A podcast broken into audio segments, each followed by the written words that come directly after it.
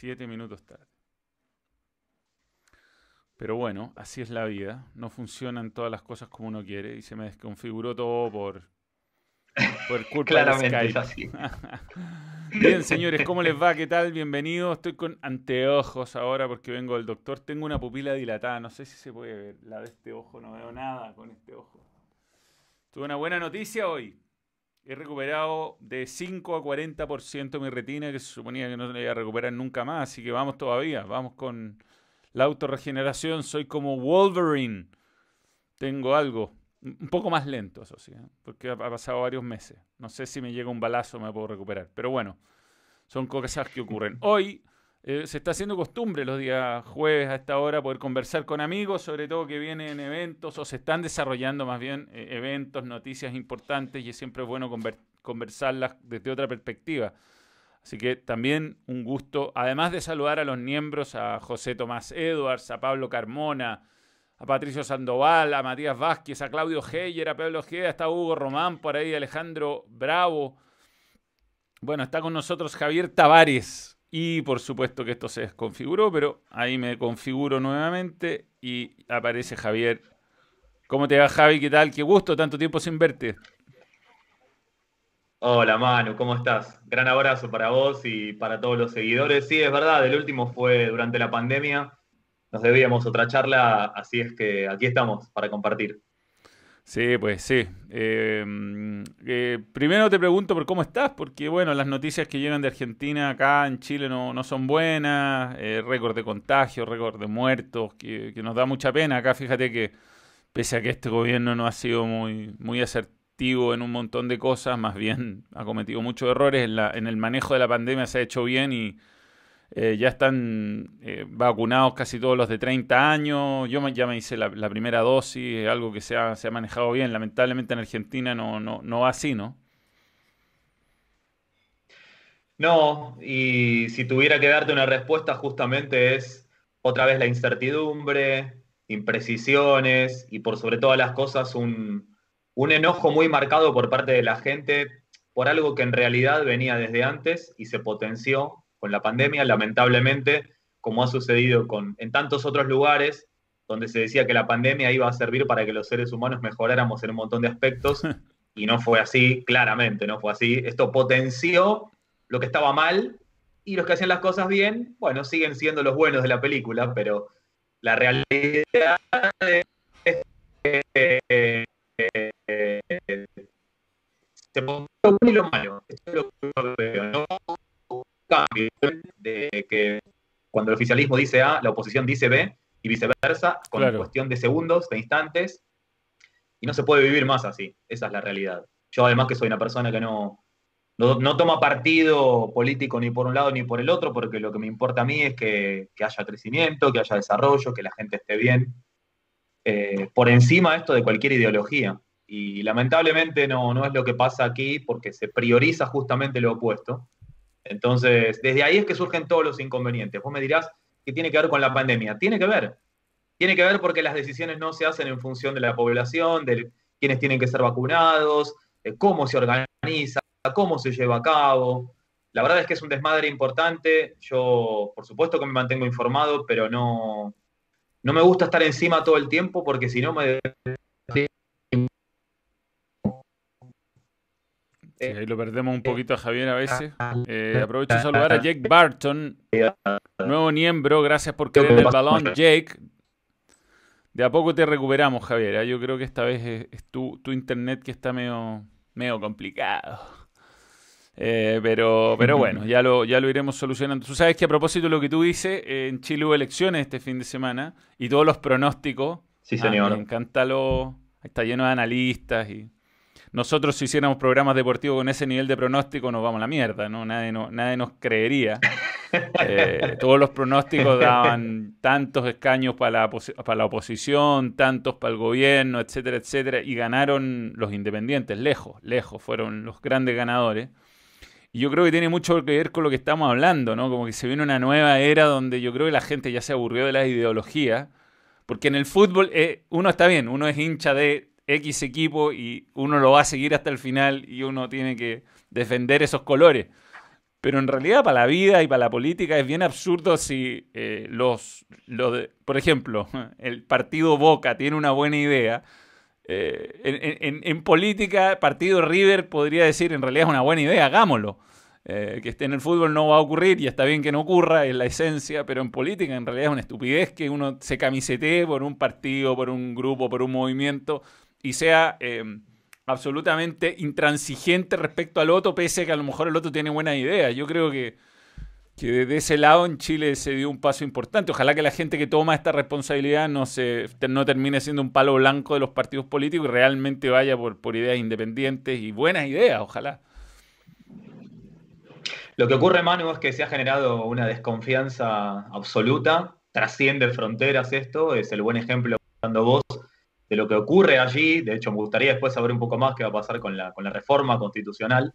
Pero, en definitiva, aquí el problema es que cuando alguien tiene una buena idea, como vos planteabas, ya no se está tomando como una buena idea o mala, sino por qué surgió esa idea y cuál es la conveniencia y para quién de esa idea. Por lo menos eso es lo que pasa aquí. Se desconfía todo el tiempo de lo que se hace y de lo que no se hace, aquellos que lo miramos desde otro lugar. Y después están los que son férreos defensores de una causa sin importar si la idea es buena o mala, o a quién beneficia o a quién perjudica. O sea, si Manuel Tesa nos dice algo, todos tus seguidores van a decir que está bien, aunque pueda estar mal. Aunque alguien pueda hacer ver que dentro de esa idea, ese conjunto de, planes que puede plantear Manuel Tesanos, puede haber aspectos positivos. No, ese análisis no existe. Los seguidores de Manuel Tesanos levantan la mano cuando Manuel Tesanos dicen, esto es así, no importa si está bien o está mal, y para quién eh, está el beneficio y para quién no. Y no se puede vivir así. No se puede vivir así. bueno, ustedes ya lo venían viviendo, hemos hablado nosotros en privado y por aquí también, pero bueno, vale la pena reiterarlo porque es una observación diferente la que uno tiene desde un argentino, de alguien que vive al lado y que nunca se encontró con ese país justamente previo a la pandemia. Yo estuve allí en enero de 2020. Claro. Y me acuerdo que lo contamos en la charla que tuvimos, que yo me sorprendí ingratamente por los niveles que había de, de destrozos, de falta de respeto, de bronca acumulada, y me costaba entender las razones que las tuve por parte de los chilenos que se ponían de un lado, se ponían del otro, y yo entiendo siempre la causa de la injusticia y que se pelee justamente para, para modificar una, situación. El problema son las formas. Y bueno, están aquellos que dicen que mm. sin violencia es imposible, yo soy antiviolencia. Entonces es, es complejo, es complejo, pero está bueno quizás compartir, porque es una observación que tiene alguien que no vive ahí, pero que tiene a su hermana ahí, que casi todos los años tiene una visita y, tiene una, mirada diferente, si se quiere también, pero siempre mucho, muy respetuosa. Sí, y el tema de la violencia, bueno, está otra vez, como ha pasado en Perú y ahora muy fuerte en Colombia, tocando al fútbol. Yo, yo, yo decía la otra vez, a mí me parece injusto que, que se ataque el fútbol. Yo entiendo que es visible y que, y en estos momentos la gente que, lo ataca dice, no, no, no, es, circo, pan y circo. No, yo creo que esa gente no tiene idea la cantidad de gente que trabaja detrás del fútbol y que, y que vive con sueldos que no son millonarios, porque los millonarios son una élite muy, muy pequeña.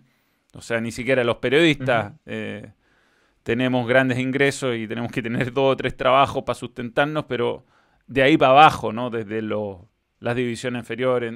Pero, pero, en fin, esto está ocurriendo y en Colombia hoy día pareciera ser una locura pensar en la Copa América. A mí me da la sensación, todo lo que, toda la información que manejo es que si se realiza la Copa América, que ese también es otro tema que podríamos hablar, si corresponde hacerla o no, en toda esta situación, y más allá de lo que pasa en Colombia, ¿no?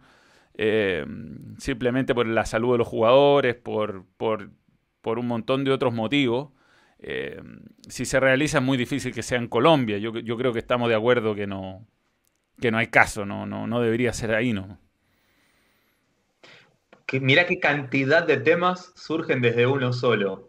Que hacia la pandemia y al fútbol, recién decías, la cantidad de personas que trabajan en lo que es el mercado del fútbol. Correte si querés de lo, de lo futbolístico propiamente, de los clubes, de los entrenadores inferiores. No, vamos si querés a cuando se va a un estadio, la gente que tiene que trabajar para que se abra un estadio, la gente que trabaja en un medio, pero no Manuel Tesanos o Javier Tavares, que son quizás las caras visibles, sino los que se encargan de recoger y de recolectar y de conectar los cables, los técnicos.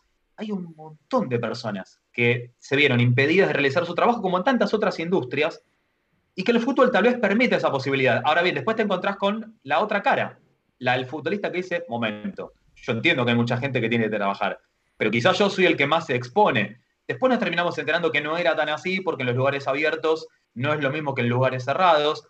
Sin embargo, y creo que el tema que más ha circulado no solamente en Argentina, sino en Sudamérica, porque se trató justamente de un equipo grande como lo es River, se habrán enterado ustedes del problema que se suscitó justo antes de un superclásico y teniendo que jugarse la, clasificación en la Copa Libertadores y con un hecho, no sé si decir histórico, en parte sí lo es, según cómo se lo quiera enfocar, con el partido de anoche, teniendo que jugar sin arquero o con un futbolista que no es arquero en esa posición, lesionado, sin suplentes. No, la realidad es que fue algo increíble y me acabo de enterar que parece que renunció el técnico de Independiente de Santa Fe. Miren ustedes hasta dónde llega lo que pasó en el partido de ayer.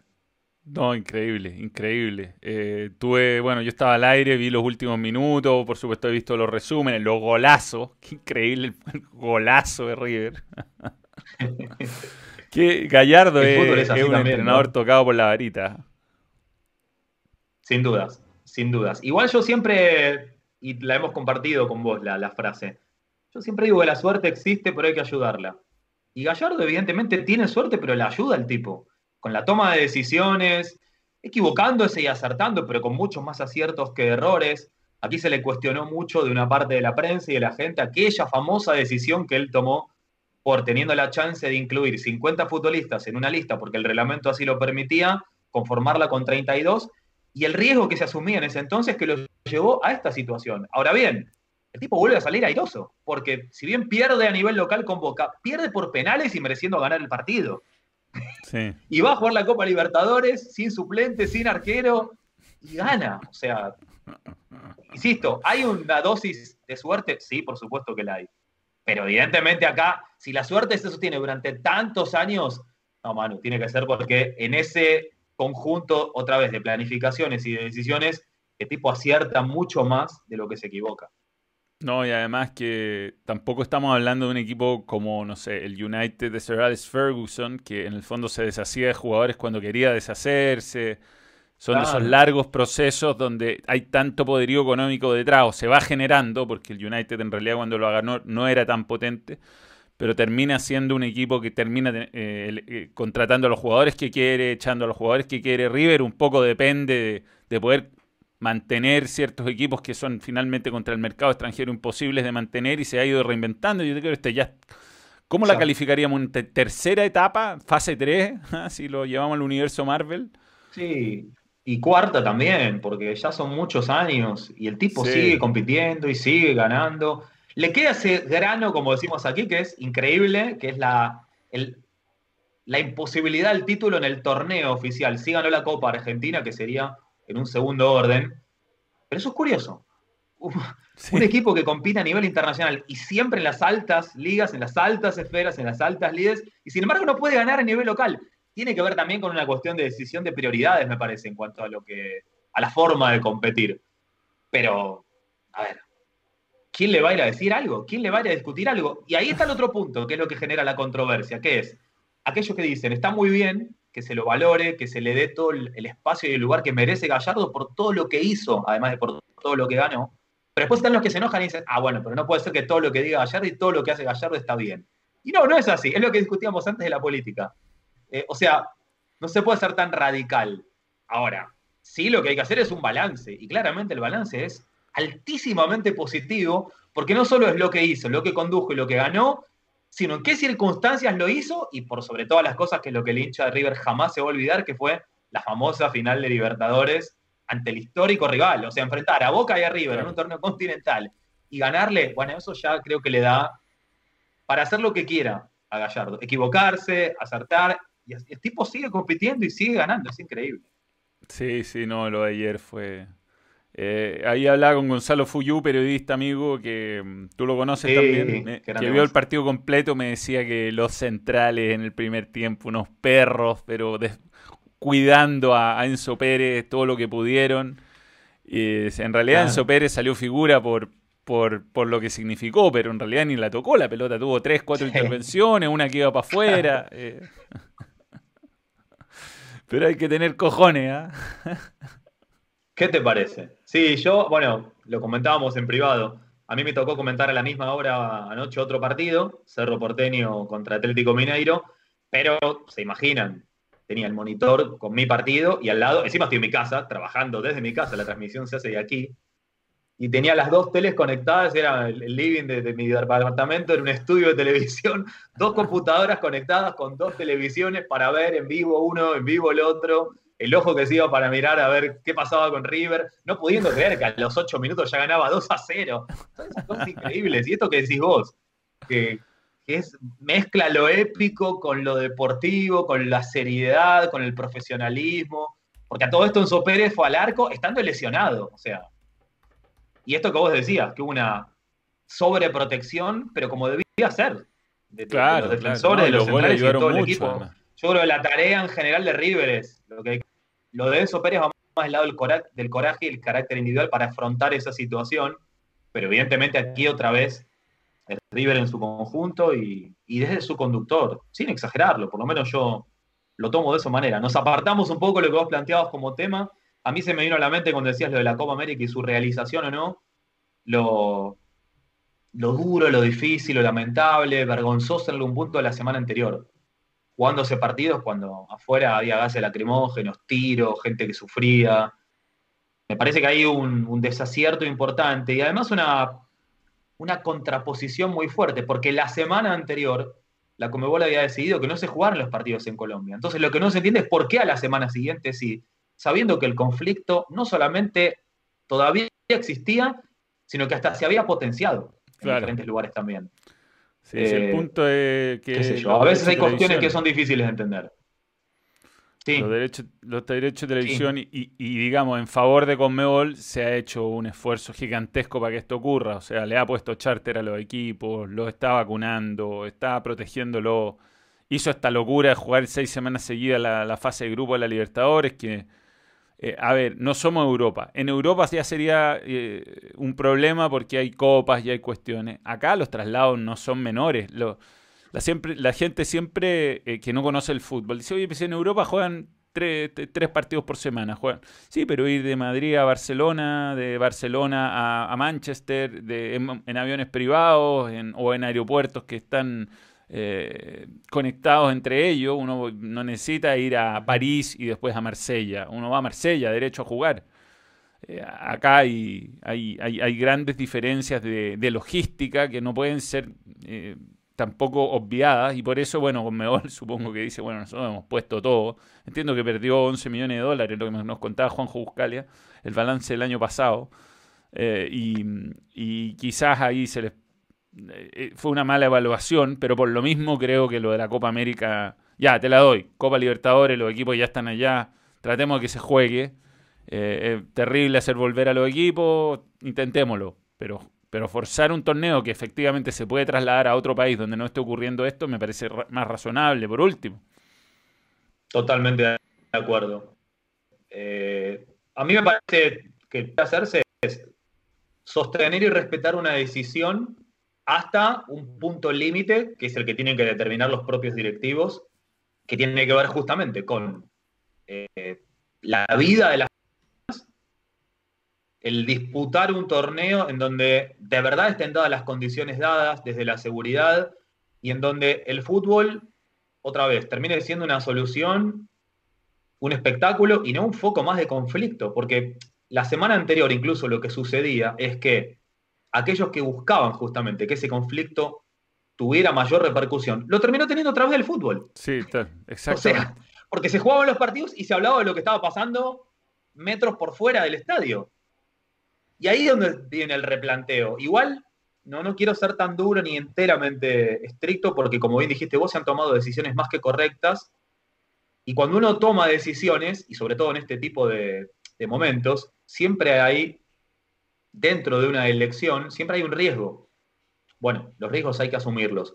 El tema es de qué forma se, pueden minimizar, sobre todo por lo que pueden causar y por cómo queda expuesta esa organización frente a esos riesgos que se adoptan y a los resultados posteriores. Con respecto a la Copa América, sí, coincido plena y naturalmente con, lo que vos decís. Eh, si existen las chances de organizarlo en una sede o en otras sedes, en plural, donde se puede minimizar el riesgo y sobre todo jugar un torneo en donde, además de la pandemia, se evita un conflicto que ya es a nivel nacional, me parece que no hay mucho que pensar. También manejo información y sé que para estas fechas, después del 20 se iba a tomar la decisión para ver qué ocurría. Ahora, les soy sincero, si me lo preguntan a mí, tampoco tengo claro que Argentina deba ser el. Es que eso te iba a preguntar. ¿eh? Como única sede, ¿no? Si aquí a ver, mientras estamos charlando nosotros, están discutiendo a nivel gubernamental las próximas restricciones que se van a implementar para ver qué puede hacer la gente, cómo tiene que cuidarse, cómo tiene que moverse. Concretamente se está hablando de que a partir de este próximo fin de semana, otra vez todo el mundo a guardarse, o sea, la fase inicial, sin salir. No, una locura. No, no, no. No, yo creo que debería trasladarse. A mí me dijeron ayer Chile-Paraguay. La Argentina, Chile a mí me lo habían comentado la semana anterior, que se postulaba y ahí sos vos el que tiene mayor información. Y la era justamente Paraguay. Es más, en un momento salvaba de Argentina a Paraguay, dos países. A ver, lo que tiene Paraguay es que justamente está funcionando la, la Conmebol, o sea que tomarían la decisión dentro de un lugar en el cual ellos están. Y no estoy habilitado para decir si verdaderamente están dadas las condiciones para poder ejecutarse.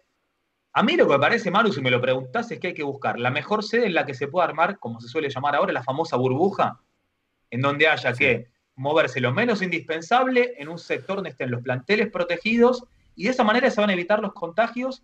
Se jugará en menos cantidad de, días y de, y de, sedes o de estadios, pero me parece que por ese lado habría que encararlo. Sí, a mí me, a mí me ayer, ayer me comentaron que, que una opción era Chile-Paraguay y que el grupo de Colombia se traslade a Paraguay y que el grupo de Chile, el grupo Argentina eh, se traslade a Chile. Yo creo que en Chile se puede jugar en este momento. Hay suficientes estadios, hay suficientes campos de entrenamiento. Eh, va, a, va, a, presentar un problema porque Chile tiene la Copa Chile programada y no hay muchos estadios disponibles, fíjate, por un par de razones. Una, eh, hay algunos estadios que están siendo usados como centro de vacunación. El de Iquique em, o el de... seguro la Florida, eh, no, no, la verdad no estoy seguro el de Iquique, pero el, de la Florida seguro, ahí me va a ayudar Matías Flores. El de la Florida seguro, hay un par de estadios que están en remodelación por los Juegos Panamericanos, como el Nacional. Eh, y, básicamente esos son los problemas, pero, pero acá el, tema de la pandemia por lo menos eh, yo creo que permite, el fútbol eh, chileno ha sido uno de los con menos contagio a nivel mundial, de índice de contagio, se puede, yo creo que se puede arreglar, si es que es obligación jugarla, porque si tú me preguntas a mí, entiendo que se tenga que jugar porque hay contratos millonarios firmados, pero el, sentido común me dice esto habría que suspenderlo, o sea. Sí, pensamos parecido y ahí es donde otra vez hay que poner sobre la mesa y sobre la balanza todas las condiciones y ver no solamente cuál pesa más, sino también cuáles son los riesgos que se afrontan a partir de esa decisión que se va a tomar. Pensamos muy parecido. Recién vos hablabas del déficit de la Conmebol de la temporada anterior y claro, Ahora dicen, con la Copa América tenemos garantizado un ingreso importantísimo que no solo es para la Comebol, sino también para repartir con las federaciones. Entonces, es tan difícil esto. Es tan difícil porque no se trata de pan y circo, pero sí de entender que también el fútbol es un deporte profesional. Y volvemos a lo que decíamos antes, no es solo la ganancia para las federaciones, para las selecciones, para los futbolistas, sino también para mucha gente que trabaja cuando el fútbol está en marcha otra vez, creo que hay que ir hasta lo máximo posible para ver cómo se puede proteger a las personas, llevando adelante el, plan estratégico de la realización de un certamen internacional con la puesta en escena, que es lo que la gente después quiere, que es mirar los partidos, en definitiva. Eh, pero, repito, tratando de que ese riesgo sea el menor posible, porque si no te arriesgas no solamente un gran problema en lo que puede representar en la salud, sino un papelón, un papelón histórico. ¿eh? Sí. Y de eso es, difícil volver después.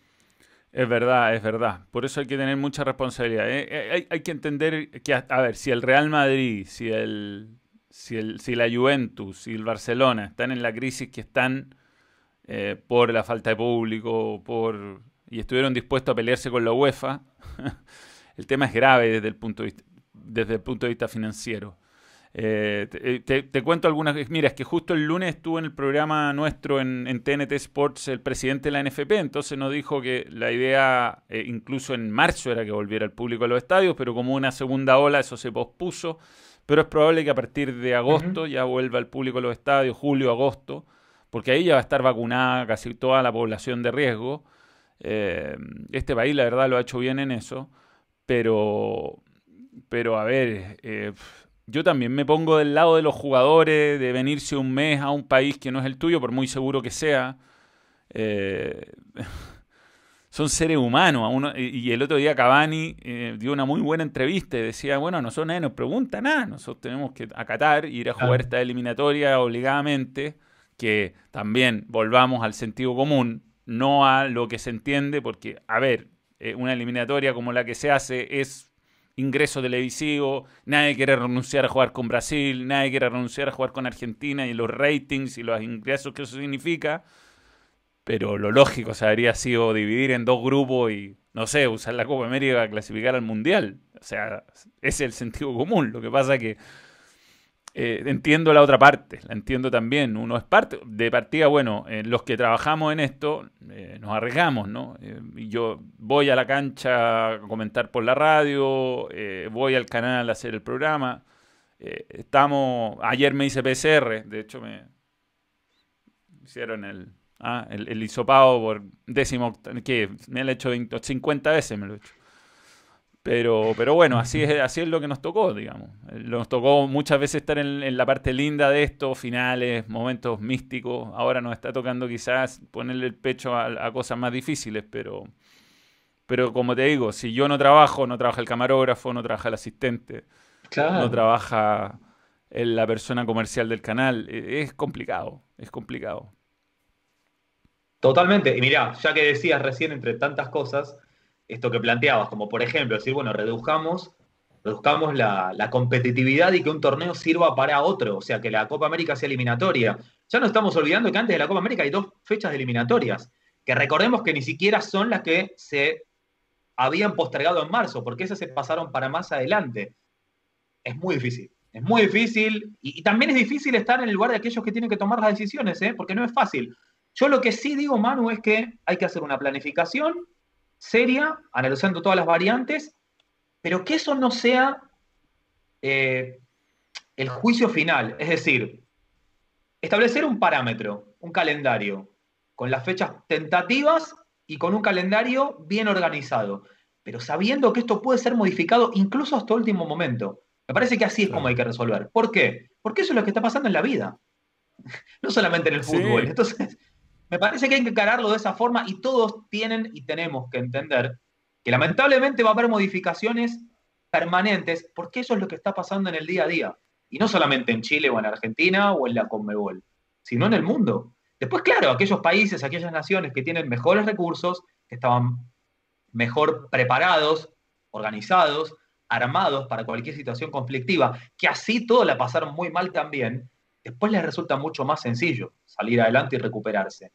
Pero siguen siendo lugares en los cuales se toman decisiones que van cambiando lo que se había armado y firmado en un primer momento. Esto es lo mismo, no tenemos que rajarnos las vestiduras, no tenemos que enojarnos, ni pensar que porque se da marcha atrás con una decisión inicial está mal. No, porque esto es lo que está pasando y lo que nos obliga a nosotros mismos en el día a día a ir modificando nuestros pasos en función de las necesidades. Eh, ¿Cuesta? Sí. ¿Molesta? Muchísimo. Lo charlábamos en la previa también. Eh, llega un momento en el que la gente está desgastada porque de verdad se pone de mal humor. Porque si la situación general no es buena y la particular tampoco, bueno, llega un momento que el, buen humor tiene una, una fecha de caducidad. Totalmente, te digo, yo me caso el 15 de julio, no sé si voy a poderme ir de luna de miel, tenemos pasaje, teníamos hace años, hace, tiempo, pasaje a, Inglaterra. Eh, mi vacuna no es aceptada, por lo tanto si voy tendría que hacer cuarentena. Eh, no pienso estar 14 días encerrado en Inglaterra, no, prefiero estar 14 días encerrado acá. Y así, y así. pero, pero ahí había rumores que podían aceptarla, entonces eh, eh, no me puedo planificar en dos meses más. Imagínate eh, hacer más encima una Copa América y estar seguro. Por ejemplo, Lazarte también contaba, yo te voy a preguntar algo al respecto. Eh, que, bueno, juegan en Santiago del Estero, pero él no sabe si pueden ir un día antes, no hay, no hay cancha de entrenamiento, no saben cómo se van a trasladar, eh, que es rarísimo, ¿no? Porque la eliminatoria generalmente se planificaba con todas las fechas y con todos los viajes y con todos los hoteles y con los centros de entrenamiento, y ahora queda que, nada, un mes para el partido y no se sabe nada, no solamente el estadio, el día y la hora y con quién voy a poder contar, qué jugadores van a poder viajar. Eh, etcétera, etcétera, etcétera. Y a propósito de eso, tú comentaste ayer Atlético Mineiro, entonces te yo no lo vi el partido, te, quería aprovechar de preguntar por Eduardo Vargas, ¿cómo lo viste? Una opción que en Copa América por lo menos siempre anda bien. Mira, respecto a lo que decías primero, y ya te respondo lo de Vargas, eh, volvemos a lo que estábamos señalando, esto de la toma de decisiones, tu experiencia personal llevada al plano de lo profesional y al comentario que decís de las artes. Y en realidad, sí, está bien. Hoy el partido se va a jugar en determinada fecha en Santiago del Estero. Pero no sabemos si finalmente se va a terminar jugando ahí. Esto es lo que tenemos que entender. Por eso yo te decía, tiene que haber una planificación inicial, pero todos tenemos que saber que eso se puede modificar en función de las necesidades. Y esta es una. Mira lo que pasó ayer con Rosario Central y con Huachipato.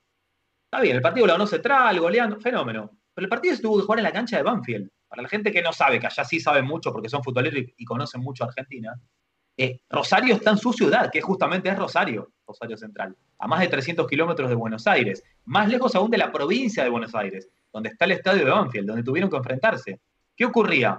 El aeropuerto internacional de Rosario está cerrado, por lo tanto, los equipos que vienen a la Argentina y tienen que ir a esa ciudad, tienen que pasar sí o sí por Buenos Aires y después trasladarse a Rosario. Entonces, en el caso de Huachipato tenía que aceptar llegar a Buenos Aires e ir a Rosario por otra vía, ya sea terrestre o bien por un avión, desde Aeroparque o Ezeiza hacia Rosario. Y Rosario Central tiene que hacerse cargo de esos gastos. O sea, fíjense ustedes la cantidad de detalles que hay que se desconocen, que hacen al organizativo, a decisiones que tienen que tomar los clubes de ambos lados. El que tiene que hacerse cargo de un gasto y el que tiene que aceptar desde la competitividad ese traslado, esa forma para ir a jugar a la cancha de ese club. Bueno, terminaron jugando en otro. Y lo mismo le va a suceder ahora a Newell's Old Boys. Y lo digo esto atándolo con lo que vos contabas de Santiago del Estero, que no se sabe si el partido se va a jugar ahí. Es más, les repito, había una fecha pautada para marzo, con estadios, con horarios, con días, y no se jugó. Y de hecho no es la que se va a jugar ahora, es algo para más adelante. Por lo tanto, es muy complejo, por eso repito y reitero, y tal vez aburro con el tema, pero tenemos que entender que hay decisiones que se toman y que en, cuestión de horas pueden cambiar. ¿Te ha pasado a vos, mano? Y me ha pasado a mí con esto de la pandemia. Sí, a todo, a todo el mundo. Muy en sus inicios. Estar asignado para ir a comentar un partido y a la media hora ya no tenía que ir a ese partido porque no se jugaba o porque no se televisaba o porque tenía que ir a un estadio o porque ya no iba al estadio, tenía que ir al, estudio o a la radio. Y esto mismo que les contaba, el partido ayer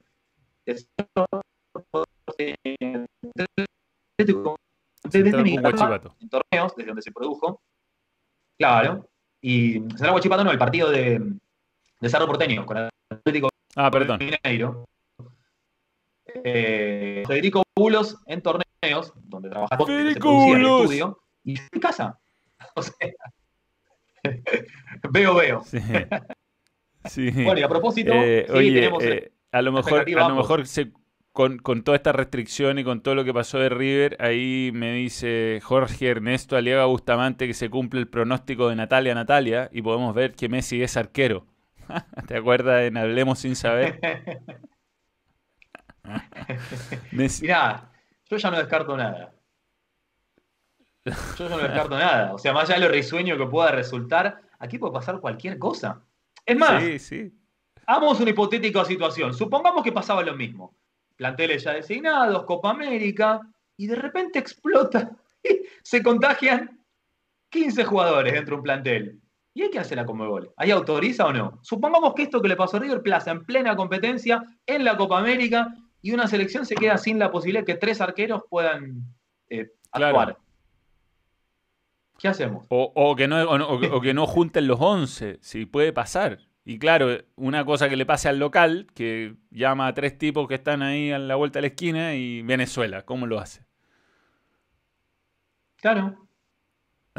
y el prestigio que se pierde por la competitividad de lo que representa una Copa América.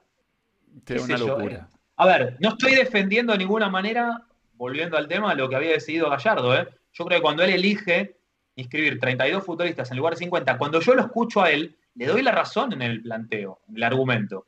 ¿Por qué voy a inscribir 50 futbolistas que no existen en mi plantel profesional? No existen, ni en el ninguno, porque nadie tiene 50 profesionales. Ahí tenía razón Gallardo. Si tenemos que recurrir a esa situación es porque evidentemente algo está pasando y no se puede jugar un partido en condiciones normales y en un certamen de la envergadura de la Copa Libertadores de América. Ahora, si él acepta las reglas, inscribe 32, llega el momento y el reglamento dice que esto estaba pautado de antemano, bueno, él también asumió el riesgo. ¿eh? O sea, así como le doy la razón en el momento en el cual lo plantea y toma esa decisión, después él sabe que si anota una determinada cantidad de futbolistas y de esos futbolistas, la cantidad de arqueros que él tenía inscriptos quedan contagiados o se lesionan y no pueden jugar, bueno, ahí ya está su responsabilidad de lo que hizo en aquella oportunidad. Eh, después volvemos a del sentido común que decías vos y cómo tiene que actuar la Conmebol en ese sentido. Pero es tan complejo porque son tantos los detalles que hay que analizar. Porque además, si la Comebol le daba lo que hay a River, después va a venir el pedido del otro club y del otro y del otro. No, claro, y, dónde, ya cómo se mide? A, salir situaciones medio incomprobables. ¿ah? Eh, sabemos cómo funcionan algunas cosas en Sudamérica. Entonces, mejor, yo creo. el, año, pasado, eh, Coquimbo jugó un par de partidos con Junior de Barranquilla, muy diezmado, y con un equipo que vino a jugar con 13 jugadores. No tenía, no tenía arquero suplente, eh, en fin. Eh, o, creo que uno de los suplentes era arquero. era ridículo, claro, pasó, obvio. pero, pero yo creo que es mejor así. Ya, lo vamos a hacer, hagámoslo eh, estas son las reglas y cumplirlas, porque si no pasan... En Chile el año pasado hubo, algunos que aprovecharon, Colo Colo específicamente en algún momento se aprovechó de, una vuelta, de un viaje de Copa Libertadores, pospuso un partido que estaba muy complicado y lo terminó ganando después de la segunda fecha y ahora, bueno, se hizo un reglamento. El reglamento no existía, pero si no, si no se hace ese reglamento, se, se, se abusa y para eso hay que hacer reglamento. Eh, te, meto en temas futbolísticos. Por eso te decía. ¿Mm? Por eso te decía que yo entendía la decisión y la argumentación de Gallardo cuando él lo explicó. Ahora, él también sabe que está tomando un riesgo y que si esto ocurre, aunque era muy difícil que ocurriese, pero terminó ocurriendo, y no solo que ocurrió, sino cuándo le ocurrió. Horas antes de un superclásico eliminatorio y después teniendo que jugar la clasificación para la siguiente fase de la Copa Libertadores. ¿El tema cuál es, Manu? Corrámonos del lugar de Chile. Trasciende porque es River. Es como si le hubiera pasado, no sé, a Flamengo o a Colo Colo en su mejor momento también, para que me entiendan lo que quiero decir. Porque si le pasaba a un equipo, palabra que utilizás vos siempre, de ribetes menores. Eh, de, Fernando, eso es de Fernando. Pero claro, sí, el año pasado pasó varias veces y esta copa ha pasado también, ¿eh? no es primera vez que pasa. Por eso lo digo. Lo pasa y le pasó a River. Y fue un poco extremo porque se quedó todo el condimento y el agregado, más esto que ya explicamos de Enzo Pérez y demás. Pero no me quiero apartar de tu pregunta. Eh, no fue un gran partido ayer de Eduardo Vargas. Eh, jugó de extremo, viene jugando de extremo en el Atlético Mineiro, no en una posición enteramente rígida porque empieza como extremo, pero muchas veces después intercambia posicionalmente con los otros delanteros. También es justo decir que ayer Atlético Mineiro jugó con mayoría de suplentes, con la tranquilidad de saberse clasificado. De hecho, la sensación, Manu, era que ya no es que estaba acordado de partes, pero vos te das cuenta por el desarrollo del juego cuando los dos equipos casi que se conforman con un resultado, sabiendo que el empate les podía servir a los dos porque los dejaba parados de a la última, volviendo con lo y sí, ya clasificado, sumando ese punto ayer y un empate más en la última fecha, ganaba el grupo. Cerro Porteño quedaba bien, porque aún si el rival que lo seguía ganaba su partido, iba a llegar al final de, la fase de grupos enfrentándose contra el ya eliminado eh, América de Cali como local y también bastándole un punto para clasificarse. Y sin embargo llegó en ese segundo minuto adicional ese gol impensado que lo complicó a aunque mejor clasificación un gran partido ayer. De hecho, curioso en él, yo lo dije en, el momento, en la transmisión, curioso que él fallara una situación como la que tuvo en el cierre del primer tiempo cuando quedaba en una buena posición para rematar y un enganche hacia adentro lo deja el mar perfilado porque le queda para rematar de zurda y le dio tiempo al defensor que venía justamente cerrando para obstaculizar el remate. No es que haya sido una mala actuación, pero lejos estuvo de las muy buenas que uno le reconoce a un jugador de, la jerarquía internacional, Eduardo Vargas. Sí, y te decía, para meternos ya en lo futbolístico, hablando de la eventual Copa América, eh, ¿ves posible que alguien desbanque a Brasil en este momento? Si es que no ocurre nada anormal, si vienen más o menos los planteles, van a ser mixtos, yo creo la mayoría, pero yo creo que Brasil con A, plantel A, B o C, la puede ganar la Copa. Lo que ocurre, Manu, es que ya te anticipaste vos a la respuesta. ¿Cómo hacemos hoy para no poner, te diría, en un primero o segundo lugar en la lista si no sucede nada, extraño? Porque hoy lo extraño está a la vuelta de la esquina. Es así. Y ese extraño, te digo, puede, ser, puede valer desde muchas variantes. ¿eh? Una es, naturalmente, cualquier efecto producido por el contagio.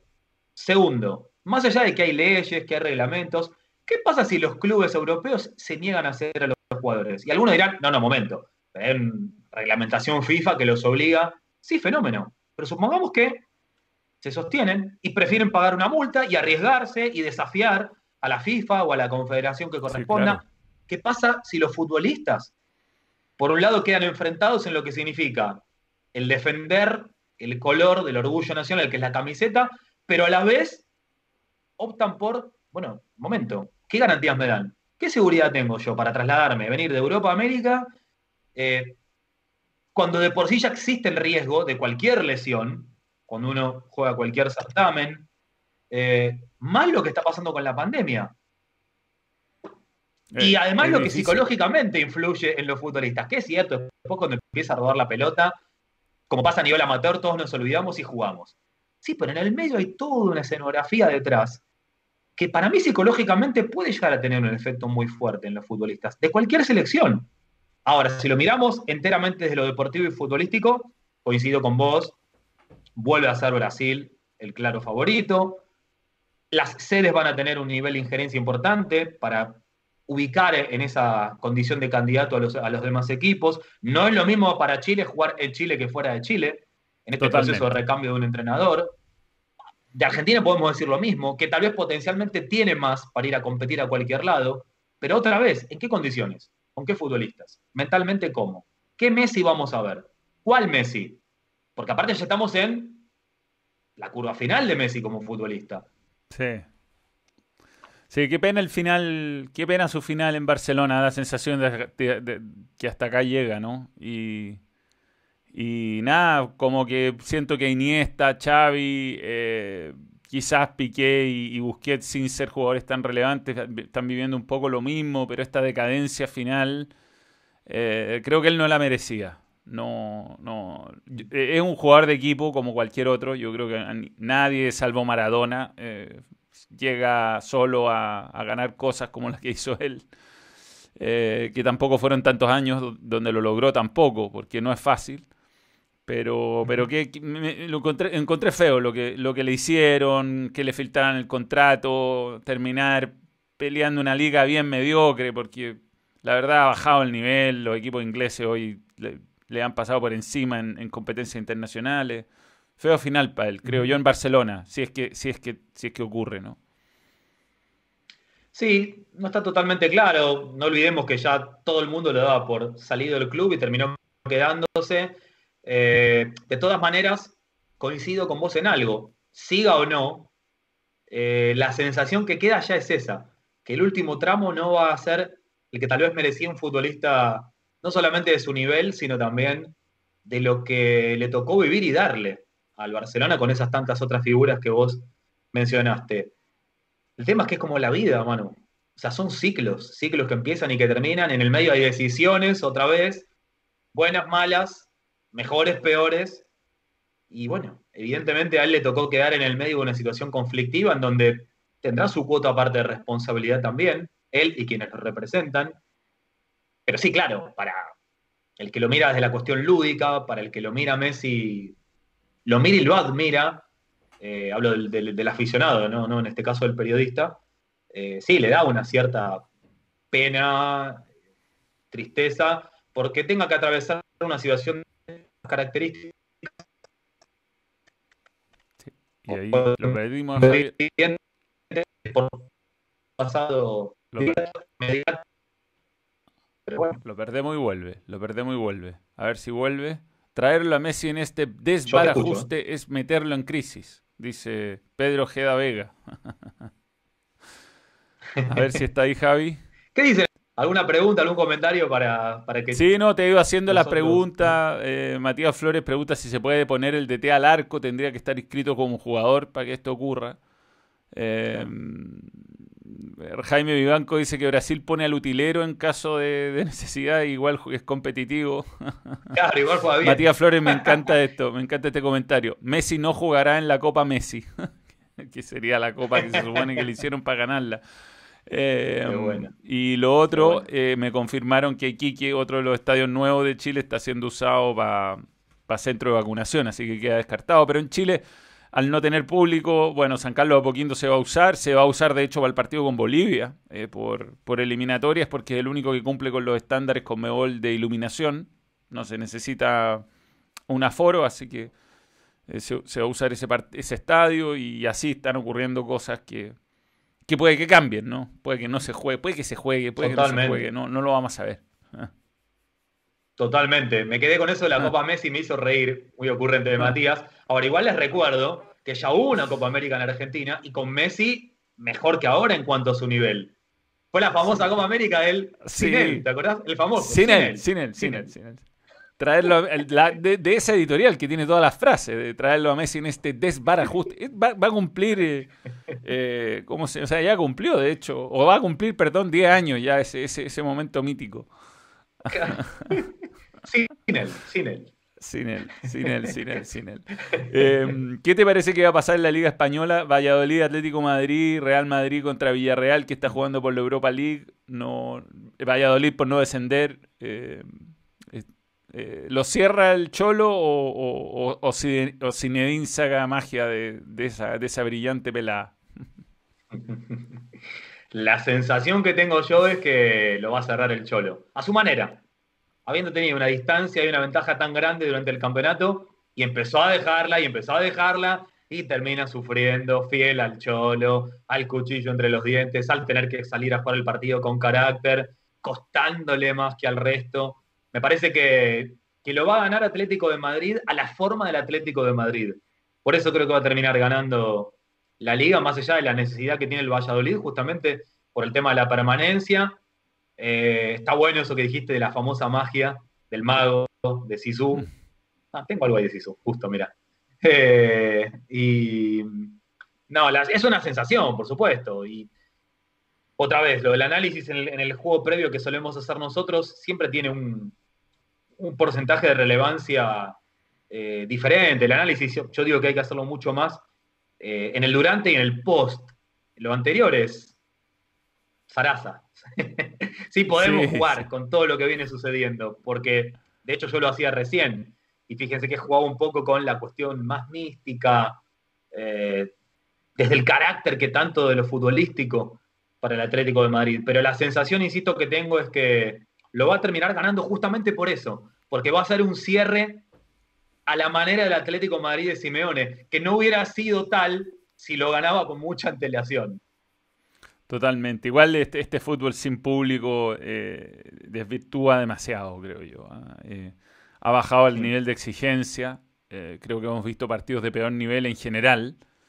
En Sudamérica se exacerba más esto porque al, haber peor nivel de jugadores, están todos los buenos allá, las deficiencias técnicas, eh, hay momentos de partido realmente que nos ha, nos ha, tocado vivir acá y me imagino que les pasa a ustedes allá en Argentina también, donde realmente uno se mira con el, con el relator y dice, esto es un desastre, o sea, hay ocho, ocho jugadas donde el pase es al contrario en forma consecutiva, eh, no hay exigencia del público, lo único que se escuchan son los gritos de la banca. Ustedes no tienen el VAR, ustedes no saben lo que es el VAR sin público, es, un, es, patético, o sea, todas las jugadas piden, revisión, las bancas están vueltas locas pidiéndole al árbitro, más encima no es buenos árbitros nuestros, que no son tan buenos salvo el profesor Tobar, están fuera de Chile hace seis semanas, cinco semanas, porque se fueron a, dirigir con Meol, entonces estamos jugando con los árbitros locales.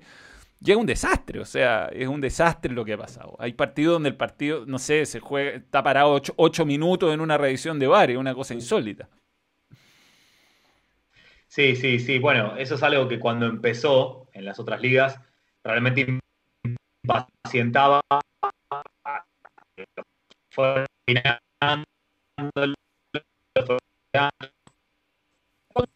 requiere un proceso de preparación, de puesta en escena, de profesionalización, de perfeccionamiento.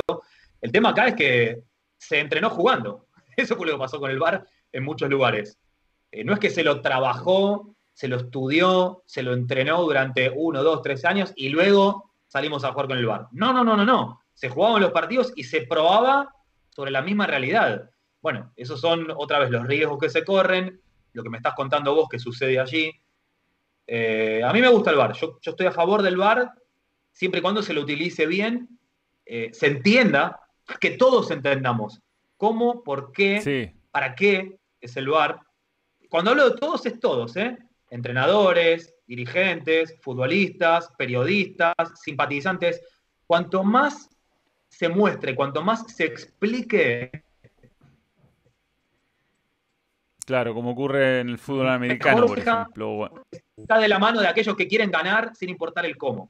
Pero el tema es entender por qué y para qué se utiliza el VAR y cómo se utiliza. Eh, igual entiendo el punto de lo que señalás, eh, la impaciencia que debe generar, sobre todo, como decís, sin público. Eh, y luego a nivel de los partidos es, no, por momentos, de verdad que es preocupante.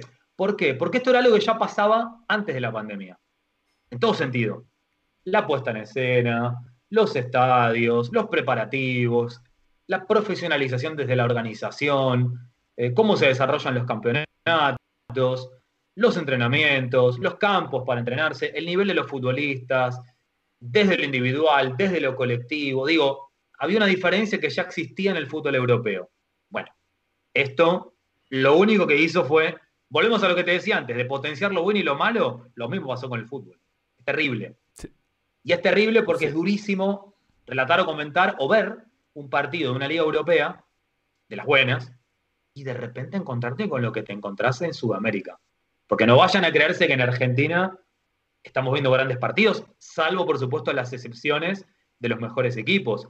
Pero aquí vemos partidos de primera división que les aseguro que son de un nivel de segunda o de tercera, pero de otras épocas, no de ahora hay que entender la pandemia, las limitaciones, los condicionamientos, los lesionados, los que no pueden jugar, todo. Pero igual. Después el, resultado es lo que uno ve. Y es tristísimo, ¿eh? Es tristísimo como, ya no solamente como, como partido de fútbol en cuanto al nivel que ofrece, sino por sobre todas las cosas a lo que se busca, que es el famoso producto que se muestra. Así es. Y hablando de producto, bueno, el, próximo sábado que vamos a estar en transmisión especial del balón con Champions, estamos con Alejandro Lorca. El, te recomiendo que sigas Lorca Adictos, que es una cuenta, está en Twitter, está en Instagram y tiene las mejores frases del relator del balón. Y que le tengo una novedad, no solo vamos a ir por... Lorca, Lorca, como Alejandro Lorca, Adictos, Lorca Adictos. Va a estar con nosotros Alejandro Lorca, pero con una novedad. Vamos a ir no solamente por el balón, también vamos a ir por TNT Sports Chile, al menos. Y mm, va a ser una doble transmisión. Así que igual los comentarios van a valer de este canal, ¿ah? de, balón. Pero vamos a llegar a más gente, así que estamos muy contentos. Y, y va a ir cerrando Javi porque eh, yo me tengo que ir a, Tengo mis compromisos, me imagino, y tú también los tuyos. Eh, ¿Cómo ves Chelsea-Manchester City? Está, eh, eh, es una final muy británica, muy, muy petro, una final, si se quiere.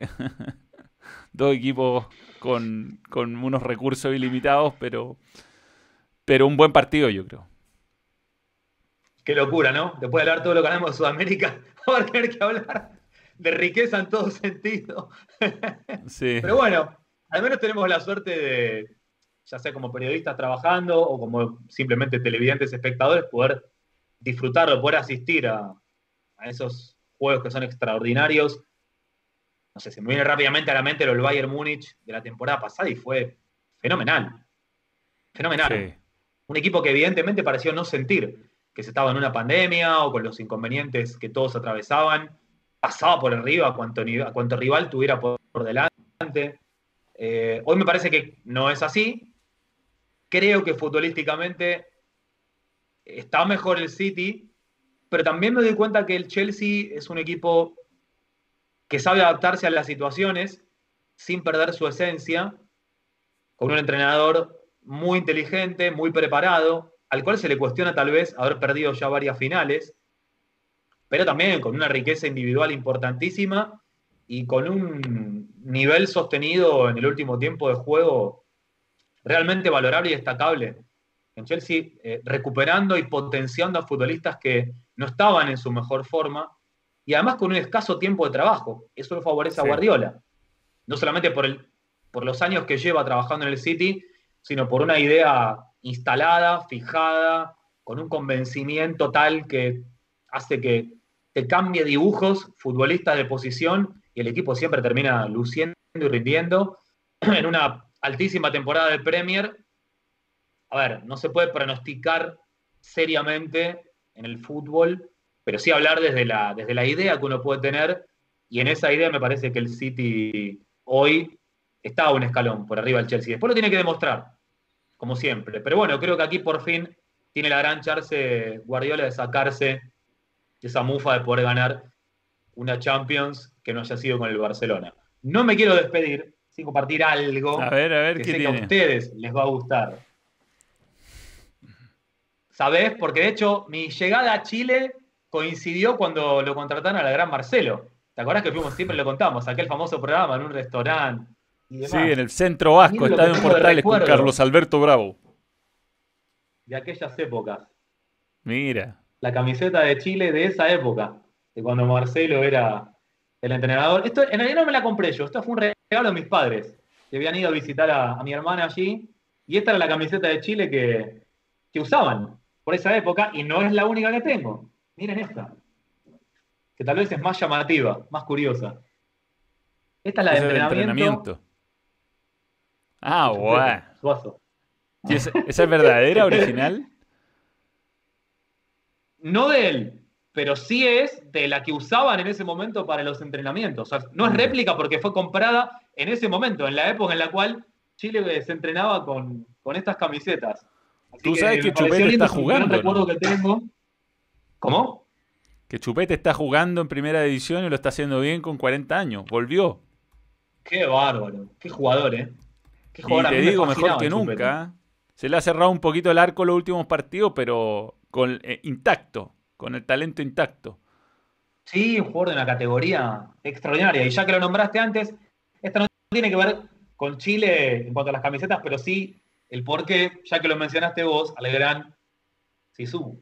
A Sisu, mira. ¿Por qué tengo esta camiseta acá? Porque este fue un regalo de mi hermana comprada justamente allí, en una casa de deportes en Chile. Así que me pareció lindo como detalle esto de, de mostrarle algunas camisetas que son, bueno, vos tenés tantas ahí detrás, de los lindos recuerdos. Y mira, te comparto algo con tristeza y con enojo. Eh, bueno, yo ya hace un tiempo que estoy separado, eh, hasta que nos terminamos de reorganizar. Eh, ahora volví a hacerme de las camisetas que tenía guardadas. Puedes creer, Manu, que me robaron entre 30 y 40 camisetas de jugadores, regalos de futbolistas. No sabes la bronca, la impotencia, el dolor que me ha generado y había, hablándolo con colegas, con entrenadores, con futbolistas, sabes que es algo que es mucho más común de lo que nosotros creemos.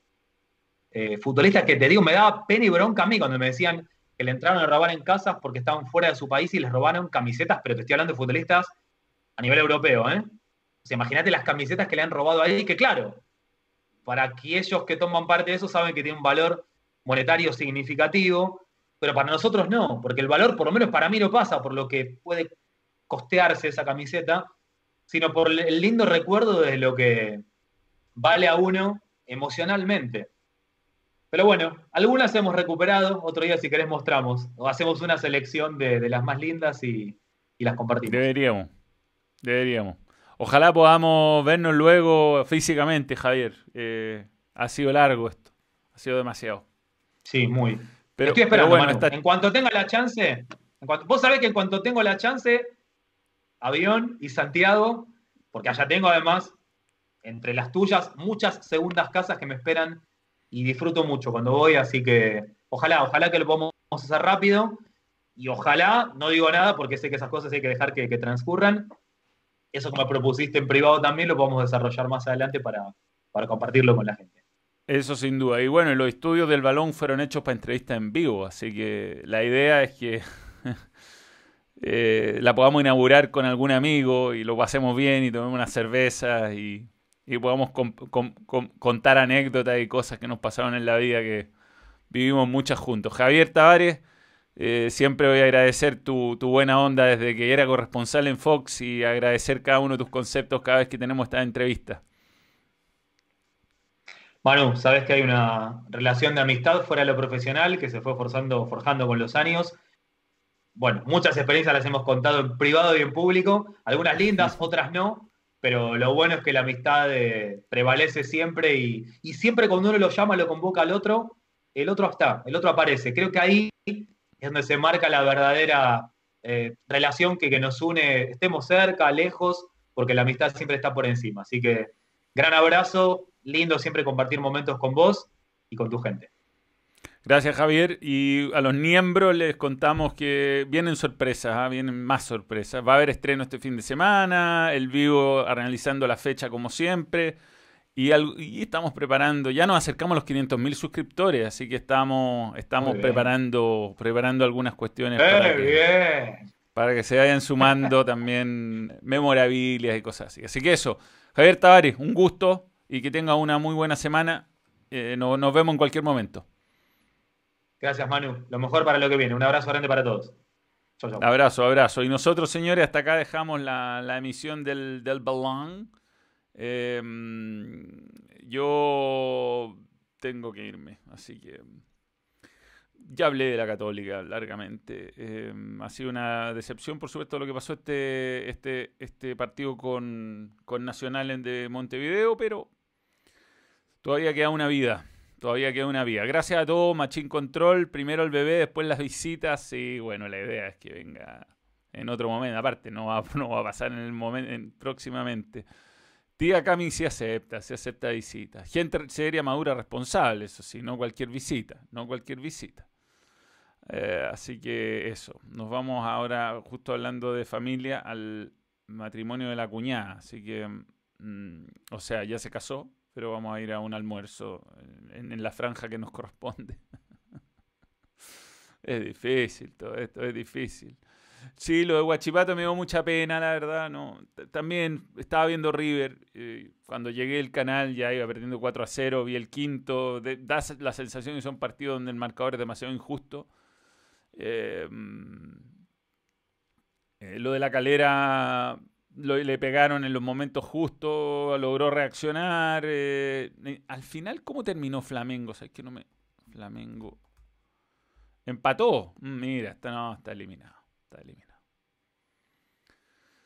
Empató al final. Bueno, alguna chance le queda, pero ir a golear a Liga ya, lamentable por la calera. Yo creo que equivocó el camino. Lo que decía ayer en TST, eh, me cuesta entender que un equipo que ha hecho bien las cosas, porque yo respeto el modelo de negocio de la calera, que trae jugadores, los muestra en la calera, haya optado por un entrenador no, no experto, inexperto, por un experto para este tipo de circunstancias. Es raro, ¿no? Es raro.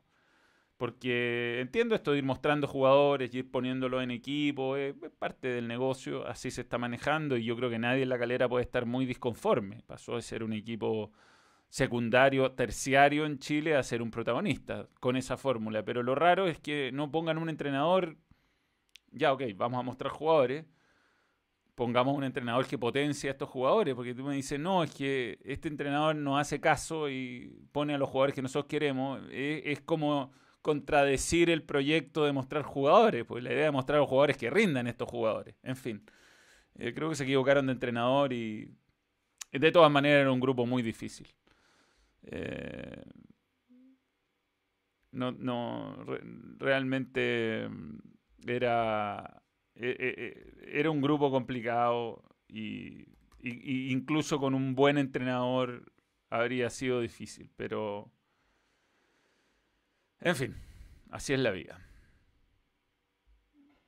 Mereció más de lo que. Compitió, mereció más de lo que consiguió, dijo. Sí, quizá. Pero ese, ese, ese, pequeño plus de calidad que no lo está dando Poyete en Católica, eh, lo podría haber dado otro entrenador en la calera también. En fin, señores, nos encontramos el domingo en la noche. Y gracias a todos los que estuvieron, gracias por querer en el balón. Sigan suscribiéndose, sigan siéndose miembros, es la mejor manera de apoyarnos. Estamos, nos ha ido muy bien últimamente y les agradecemos a ustedes especialmente porque son los que están, porque son los que apoyan y vienen sorpresas, vienen muchas sorpresas. Eh, voten por nosotros en el Copígame de Oro. Eh, gracias, Machine Control. Eh, y eso.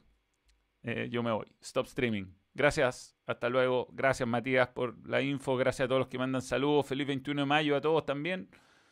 Y Kate, vamos a esperar que nos mande y nos siga dejando sorpresas por ahí dentro de mochilas. Eso. Un saludo, chao.